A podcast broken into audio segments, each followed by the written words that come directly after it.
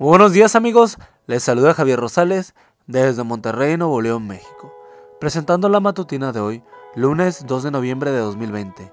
La matutina de jóvenes lleva por título ¿Cómo quieres que te recuerden? La cita bíblica nos dice, no hay que buscar el bien de uno mismo, sino el bien de los demás.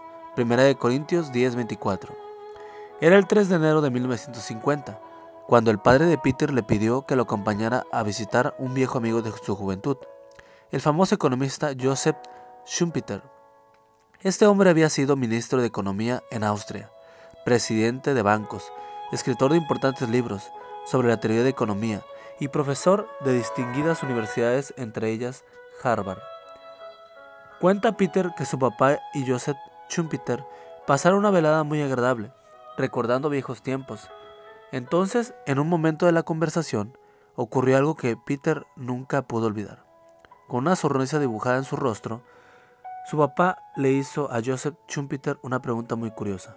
Joseph, ¿todavía sigues hablando de cómo quieres que te recuerden? El caso es que cuando Joseph era joven solía decir a sus amigos, quiero que la gente me recuerde como el amante de las mujeres más hermosas de Europa, el mejor jinete y también quizás como el economista más grande del mundo. Ahora que tus días juveniles habían quedado atrás, la pregunta adquiría para Joseph un significado muy diferente. ¿Todavía esta pregunta es muy importante para mí? respondió Joseph.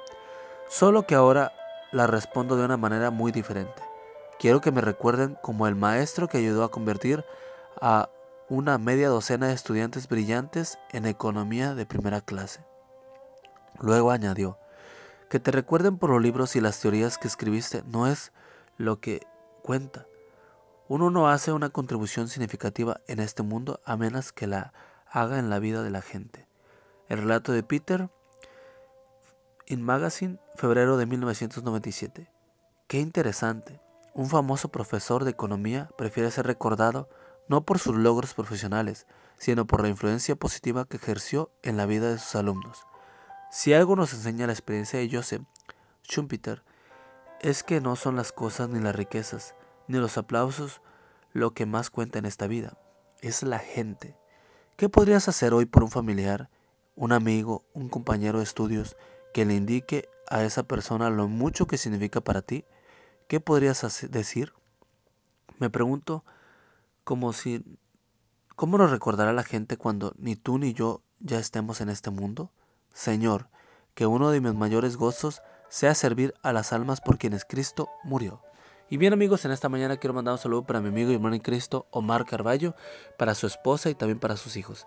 Ellos viven aquí en Monterrey, Nuevo León, y deseamos que como familia Dios los prospere, los bendiga, que ellos puedan gozar de mucha salud y que ellos puedan ser una familia unida, que puedan estar buscando a nuestro gran Cristo Jesús y que ellos puedan preparar también a otros que puedan conocer del amor de nuestro gran Dios y Redentor.